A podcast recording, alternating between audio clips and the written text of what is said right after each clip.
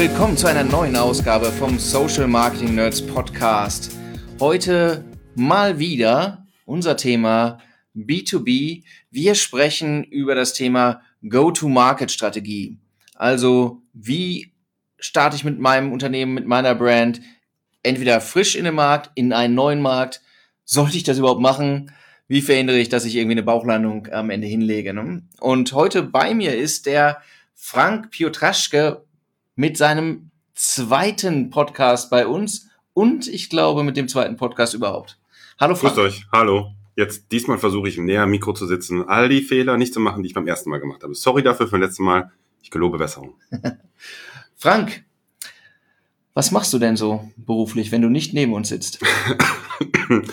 äh, geht schon los, ne? Ähm, ich bin ähm, in vielen Unternehmen schon tätig gewesen im Bereich Sales äh, Leadership, ähm, bin zurzeit in beratender Tätigkeit äh, für einige Unternehmen und ähm, ab Oktober ähm, werde ich mich wieder in die Verantwortung setzen ähm, und ein Growth-Team übernehmen beim äh, Kölner Startup SoSafe ähm, und gehe damit in die Verantwortung. Freue mich schon sehr drauf, ähm, genau, um diese Themen, die wir jetzt versuchen miteinander zu sprechen, in die Praxis umzusetzen. Wundervoll. Wir, ja, wir sprechen ja über das Thema Go-to-Market-Strategie, weil wir festgestellt haben, erstens, es interessiert uns beide. Zweitens, wir gucken irgendwie von ein bisschen unterschiedlichen Seiten da drauf.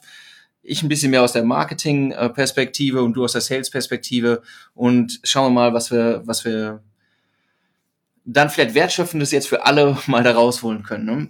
Aber wir sollten mal vorne anfangen wieder. Go-to-Market-Strategie, äh, wundervoller Begriff. Was ist denn das? ja, Google, Google jetzt wahrscheinlich findest du die verschiedensten Einträge. Ähm, Habe ich gar nicht gemacht, um ehrlich zu sein. Aus meiner Sicht ähm, ist es die Frage, wie gehe ich an einen Markt ran? Ähm, was habe ich zur Verfügung? Also Go-to-Market-Teams entstehen ja oder bestehen ja meistens aus, wie der Name schon sagt, Marketing, Sales. Ähm, in SaaS-Unternehmen hast du oft sowas wie Customer Success, also Bestandskundenbetreuung, Support. Ähm, das ist so die Klaviatur, auf der du spielst. Ähm, und dann fragst du dich, ähm, was willst du, was willst du erreichen? Wo willst du tätig sein? Ähm, in welchen Zielmärkten bewegst du dich? Welche Zeit habe ich, um äh, im Zweifel was zu erreichen? Muss ich äh, Early Indicators haben? Reagieren Leute auf mein Produkt? Ähm, muss ich vielleicht auch ähm, im Rahmen meines Investmentplans ähm, schnell Umsätze generieren? Habe ich eine längere Zeit, ähm, um vielleicht einen Markt anders zu erreichen? Wen muss ich da erreichen? Ähm, mit welcher Message gehe ich wo rein? Habe ich verschiedene Kundensegmente? Bin ich eher im kleinen Bereich? Bin ich äh, im Enterprise-Bereich? Ähm, so guckst du so aus Sales-Sicht so ein bisschen draus, äh, drauf. Ähm, oft in dem Punkt, wenn es um Internationalisierungsstrategien geht oder überhaupt, ob du in einen Markt gehst, wie kannst du das angreifen ähm, und mit welchen Mitteln agierst du da? Also, ihr kriegt es schon mit, es gibt äh, letztlich ist das erste, was ihr habt, eine ganze Menge Fragen. Ja, es sind eine, eine ganze Menge Fragen, die, die man beantworten sollte, weil letztlich Go-to-Market-Strategie sagt es schon, ihr rennt nicht einfach los, sondern man hat einen Plan. Es ist ein bisschen die Frage, ob es ein guter Plan ist am Ende, aber letztlich gibt es einen Plan, wie ihr den, den Markt erobern könnt, wie ihr eure Position dort ähm, findet. Ähm, und letztlich ist es ein ganzheitliches Thema. Ne? Ich sage einmal, wie kommuniziere ich nach draußen, aber wie verwandle ich die ganze Kommunikation am Ende auch, das wäre zumindest ganz schön, in, in Revenue. Mhm. Ne? Ähm, und ich glaube, ein paar, du hast schon ein paar Themen grundsätzlich angesprochen, die man, die man unbedingt klären muss, ne? die, äh, an denen sich dann auch viel entscheidet. Also einmal natürlich die Marktdefinition. Also ist es jetzt, ist es auch, ist es mein erster Markt sozusagen? Habe ich bereits Erfahrungswerte oder starte ich ähm, oder internationalisiere ich, hast du schon gesagt, also gehe ich in neue regionale Märkte. Es müssten nicht mal regionale Märkte sein, es könnte ja auch eine Erweiterung des Portfolios sein und ich gehe in andere Verticals rein oder sowas. Ist, aber es ist, wer, es ist neuer Markt und ich habe bereits Erfahrungswerte oder starte ich sozusagen auf der grünen Wiese und schau mal, wie es läuft. Und eine andere Überlegung, hast du auch schon angesprochen, ist letztlich, in welcher Position bin ich dort. Ne? Also ähm, bin ich der Erste auf der Party? Mhm. Äh, oder bin ich irgendwie. Ähm, muss ich irgendjemand was wegnehmen? Muss ich jemand was wegnehmen, ne? Und das ändert, glaube ich, salesseitig einiges mhm. und marketingseitig halt auch. Also der erste Teil jetzt aus meiner Perspektive ist so ein bisschen Recherche auch. Also einmal die eigenen Hausaufgaben machen, das hast du schon angesprochen. Ähm, was kann ich mir leisten? Ähm, äh, was will ich erreichen, so, was sind realistische Planungen, so, damit, ähm, damit alle beruhigt schlafen können. Vielleicht hat dir ja auch jemand Geld gegeben, damit du das machst. ähm, und dann so ein bisschen, was werde ich dort vor, was finde ich dort vor in dem Markt? Ne? Ähm, daraus ergibt sich so ein bisschen, also Competitors, die, die, die schon unterwegs sind und so weiter. Müssen wir gleich, glaube ich, nochmal drüber sprechen. Das sind alles, alles Fragen, die, ähm, die man sich dann am Anfang nochmal stellen muss. Ne? Ähm, insofern, also aus meiner Perspektive, wenn man es ganz simpel macht, habe ich zwei Phasen. Das eine ist die sozusagen Pre-Launch, mhm. die, die, ne, in der die Recherche, die Vorbereitung, in der ich mich munitioniere und dann eben der Moment, wenn ich loslaufe, wenn das Rennen beginnt und wenn ich sehe, ob, ob das, was ich mir vorüberlegt habe, irgendwie auch einigermaßen hinhaut oder, ähm, oder vielleicht nicht ganz so. Ne? Ähm, deine Expertise liegt ja im Bereich von, von SaaS-Companies. Mhm. Ähm, da hast du es ja auch schon mehrfach durchgespielt mhm. und da, das ist sicherlich eben auch der Bereich, in dem, ähm, in dem wir das jetzt noch sehr oft sehen, weil ne, neue Firmen kommen auf den Markt oder expandieren, internationalisieren und so weiter. Wie, wie beschreibst du das denn? Also welche, welche Phasen siehst du? Ich kann das nur bestätigen, was du sagst. Man muss sich einmal selber überlegen, auf welchem, äh, auf, auf welchem Feld spiele ich. Ähm, bin ich, gehe ich auf einen Markt, äh, wo man äh, in Investorenkreisen von Greenfield Opportunities reden würde. Also ähm, habe ich ein Produkt, was äh, bisher noch keiner hat, äh, weil es vielleicht neu ist ähm, und ich muss vielleicht erstmal erklären, wer ich bin und, und was ich für einen Mehrwert eigentlich liefere ähm, und muss mich von dem, von der Seite daran annähern oder ähm, gehe ich in einen Markt, wo ich weiß, dass schon viele andere dort spielen. Ich gehe vielleicht die ersten Challenger dorthin und sage, ich habe jetzt aber äh, vielleicht ein disruptierendes Produkt, was ähm, die Landschaft aufräumt äh, und ich bin jetzt das Uber der äh, der Softwarekategorie, die ich dort habe. Und dementsprechend passe ich natürlich da meine Strategie an und muss überlegen, ähm, wie, wie gehe ich jetzt vor.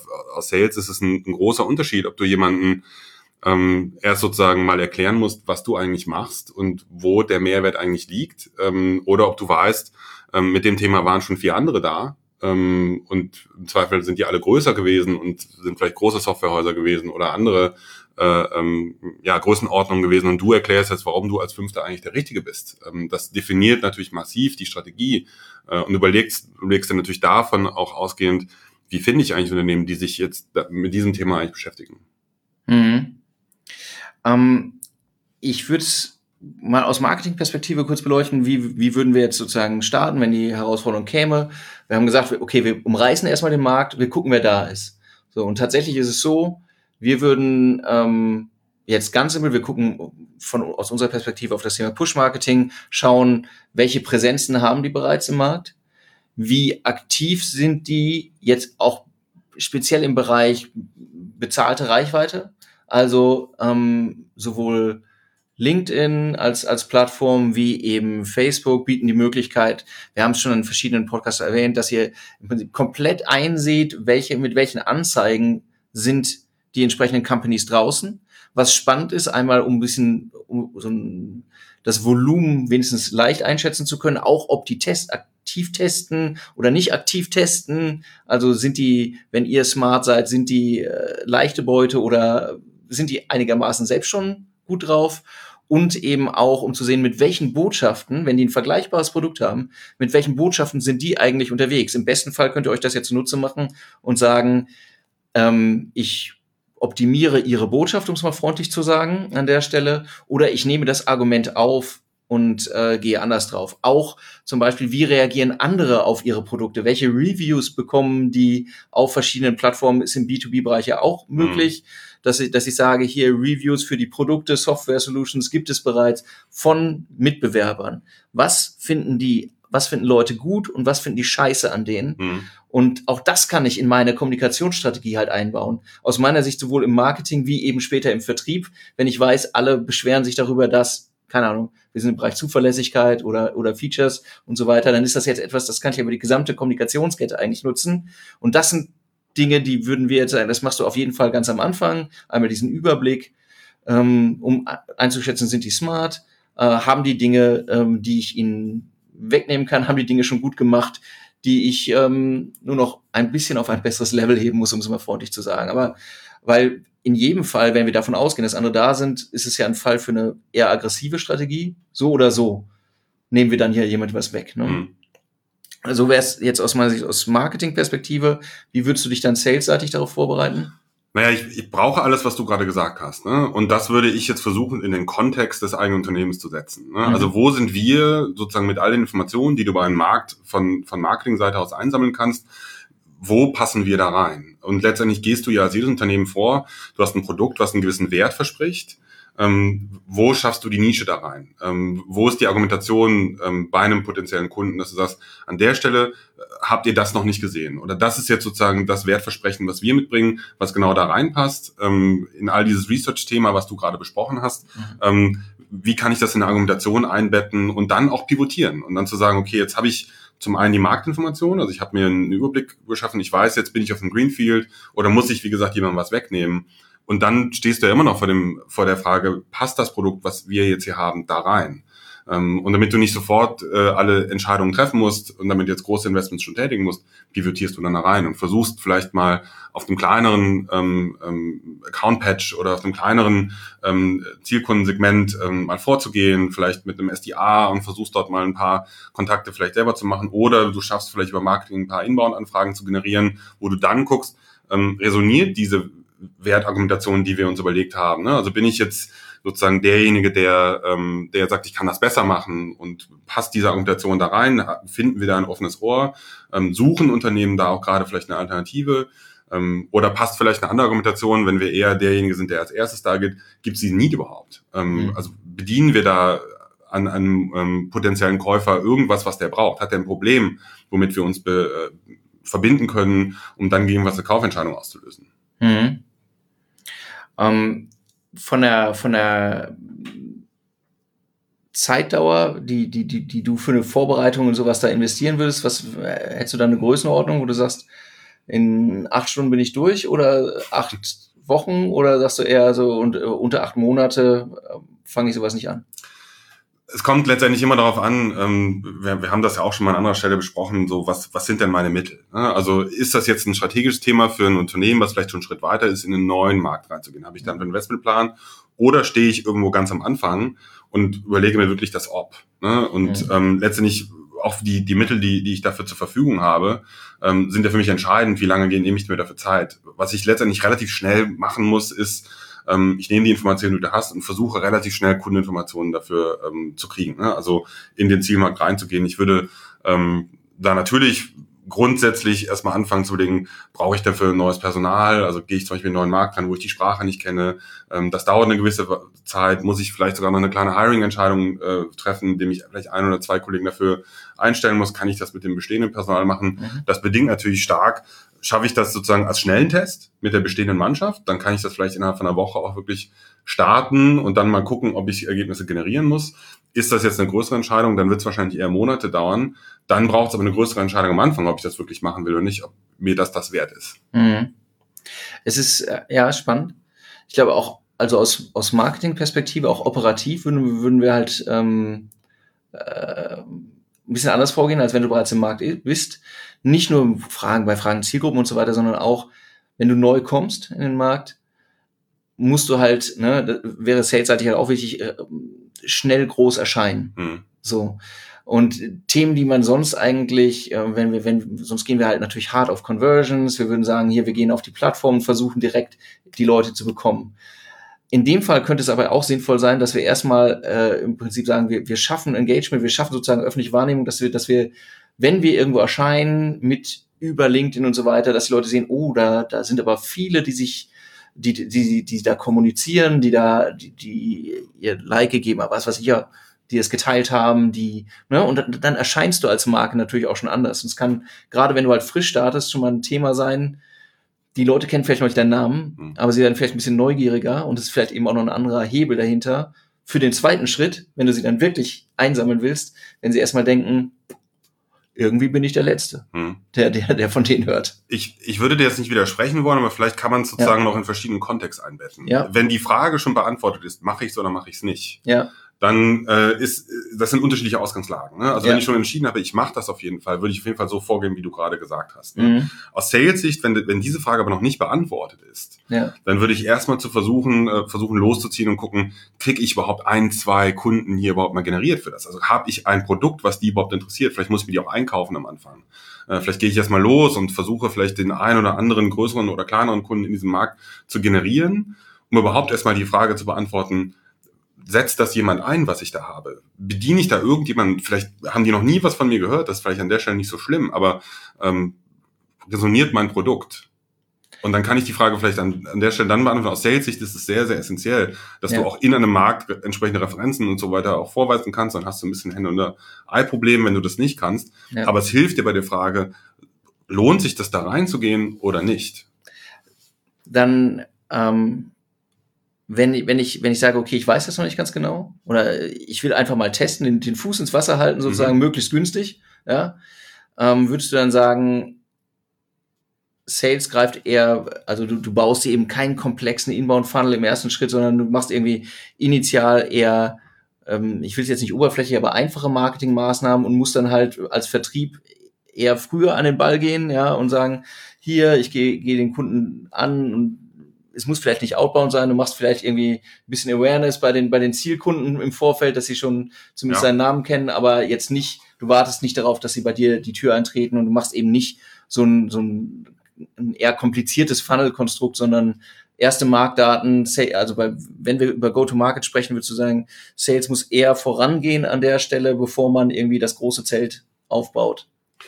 Was du ja letztendlich, ja, würde ich sagen, ähm, was du ja letztendlich ähm, machst, du, du hast einen Kaufprozess letztendlich für dein, für dein Produkt Ja. und du sagst, irgendwer muss bis zum Ende durchgehen und sagen, okay, das nehme ich. Die Frage willst du für dich beantworten, geht das hier oder geht das nicht? Ähm, wenn du natürlich vorne schon sehr viel investierst, dann bist du, der Pokerspieler sagen, pot committed, ne? Also Ja. sozusagen dann davon noch wegzugehen, ist sehr schwierig.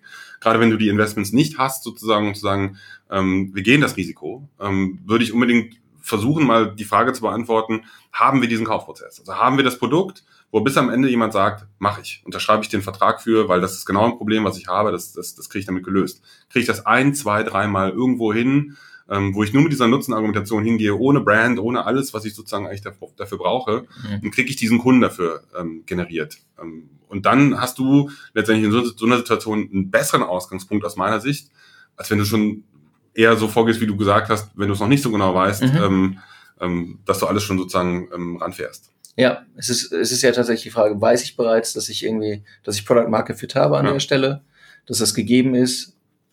Könnte auch sein, dass es passiert ist, weil ich bereits in anderen Märkten weiß, dass es funktioniert. Es gibt eine andere Sicherheit dahinter, ne? Mhm. als, wenn, ich- als wenn ich sozusagen mit dem frischen Produkt, mit einer frischen Marke im Nichts stehe. Ähm, und dann würdest du sozusagen, dann können wir aber auch die Erkenntnisse ja nutzen, die, die du dann aus den ersten Vertriebscases hast und sagen, okay, daraus können wir, können wir, könnten wir dann ja auch marketingseitig profitieren und sagen, wir, wir lagen grundsätzlich falsch bei unserer ersten Annahme, warum die Kunden uns mögen. Es ist was ganz anderes. Mhm. Wir nehmen das jetzt in die Ansprache. Ne? Es ist definitiv auch eine strategische Entscheidung. Ne? Also wenn du jetzt, sag ich mal, in einem Unternehmen äh, bist, wo, wo das Ganze eher ein Later-Stage-Thema ist, wo ich jetzt frage, nehme ich diesen Markt noch mit Mhm. oder nicht, würde ich mal sagen, ähm, Vorsicht. Ne? Also da zu pivotieren und mal ein paar Leute loszuschicken, um was zu machen, ist eher riskant. Dann würde ich eher sagen, treff die unternehmerische Entscheidung, ob der Markt für uns relevant ist. Ne? Also oft eine Frage ist, gehe ich über den Teich, mache ich USA? Ähm, oder auf der anderen Seite, wenn ich in den USA sitze, mache ich Europa. Mhm. Ähm, und dann würde ich mal sagen, trefft die unternehmerische Entscheidung, gebt euch ein Zeitfenster und macht es dann auch richtig. Ähm, mit dem Risiko, was es dann halt ähm, mitbringt. Bin ich eher früher, glaube ich, hilft es unbedingt, ähm, eher zu pivotieren. Ähm, Mhm. Das ist aber nochmal bei der Go-to-Market-Strategie letztlich entscheidend, in welchem, ja, in welcher Position als Unternehmen befinde ich mich ähm, und kann ich mir das leisten. Mhm. Welche, was siehst du denn, welche Auswirkungen ähm, hat denn das, was ich, was ich mir im Vorfeld überlege, dann, oder die ersten Schritte, die ich tue, auf die, auf die Page-Strategie, die ich dann fahre? Hm. Ja, auf jeden Fall eine große. Ne? Also ähm, Paid-Strategie, da steckt das Wort Paid drin. Das ist äh, letztendlich muss ich mir das natürlich auch leisten können. Ich muss Investments dafür schon vorbereitet haben. Ähm, und dann ist auch die Frage, wie kann ich die natürlich, je nachdem in welcher Phase ich bin, bestmöglich einsetzen. Mhm. Ähm, und je mehr ich auch da wieder Vorarbeit leiste, wenn ich weiß, vielleicht habe ich schon einen Bestandsmarkt und weiß, welche Unternehmen sind für uns interessant, welche Ansprechpartner in Unternehmen brauche ich, wie kann ich die ansprechen, ähm, dann kann ich natürlich in der Page-Strategie das super aufnehmen und sagen, okay, ich versuche das möglichst zielgenau auszusteuern. Weiß ich das alles nicht, muss ich vielleicht eher nochmal Marktdaten sammeln und gucken, was resoniert vielleicht in diesem Markt anders als in dem, wo ich vielleicht schon bin. Äh, oder wenn ich ganz neu bin, muss ich überhaupt erstmal lernen. Ähm, also unbedingt, je, je mehr ich schon weiß, letztendlich, was ich aus so einer, so einer Pivotierung letztendlich rausgeholt habe, desto mehr kann ich es natürlich auch ins, ins Paid Marketing rein, reinsetzen und sagen, okay, dann, dann bringen wir noch mehr davon. Jetzt haben wir das bei den drei, vier gesehen, das sind die Ansprechpartner, die wir haben, ähm, das sind die, die Themen, die die haben. Jetzt versucht mir davon in diesem Markt noch mehr zu generieren. Ja, kurz erwähnen noch an der Stelle, gerade wenn wir über, über Internationalisierung sprechen, wir haben halt sehr und über Paid, wir haben ein sehr unterschiedliches Preisniveau auf ja. den Plattformen, je nach Land. Und auch das kann am Ende Auswirkungen haben. Wenn ich aus dem günstigeren komme, muss ich mich auf ein ganz anderes Preisniveau einstellen. Umgekehrt habe ich plötzlich irgendwie viel mehr Luft, hm. wenn ich jetzt sage, ich gehe aus dem Hochpreisland wie, wie Deutschland. Hm irgendwie in, in ähm, nach Italien zum Beispiel und so weiter. Ne? Anderes Preisniveau, andere Möglichkeiten. Und auch die Größe des Marktes macht es natürlich dann jeweils aus. Ähm, wenn ich mich von Deutschland nach Österreich bewege, habe ich ähm, vergleichsweise kleines Zielpublikum mhm. am Ende so oder so, ob es B2B ist oder B2C und es äh, hat natürlich dann irgendwie auch Auswirkungen. Ne? Ähm, jetzt hast du es ein paar Mal schon mitgemacht, ne? das, das ganze Thema was, ähm, es klappt ja nicht immer, also manchmal klappt es nicht, weil, weil das Produkt nicht klappt, mhm. aber was sind denn die Fehler, die gemacht werden? Ja, wenn du all das nicht machst. Ne? Also all das, was wir gerade gesagt haben, wenn du, wenn du all das nicht machst. Also wie sieht das aus? Ne? Also, ähm, und das erlebt man natürlich auch. Und es ist auch nachvollziehbar, warum das immer wieder passiert. Ähm, weil eben äh, nicht vorher überlegt wird, wie viel, wie viel Zeit geben wir uns, ähm, wie viele Ressourcen stellen wir dafür äh, zur Verfügung. Ähm, und dann setzt du vielleicht eher einen rudimentären Plan auf und dann siehst du, oh, ähm, wir kommen nicht hinterher und dann rennen alle irgendwo unkoordiniert los. Dann rennt Vertrieb los und versucht auf, auf eigene Faust irgendwie ähm, Leads zu generieren, ähm, weil die vielleicht vom Marketing noch nicht kommen.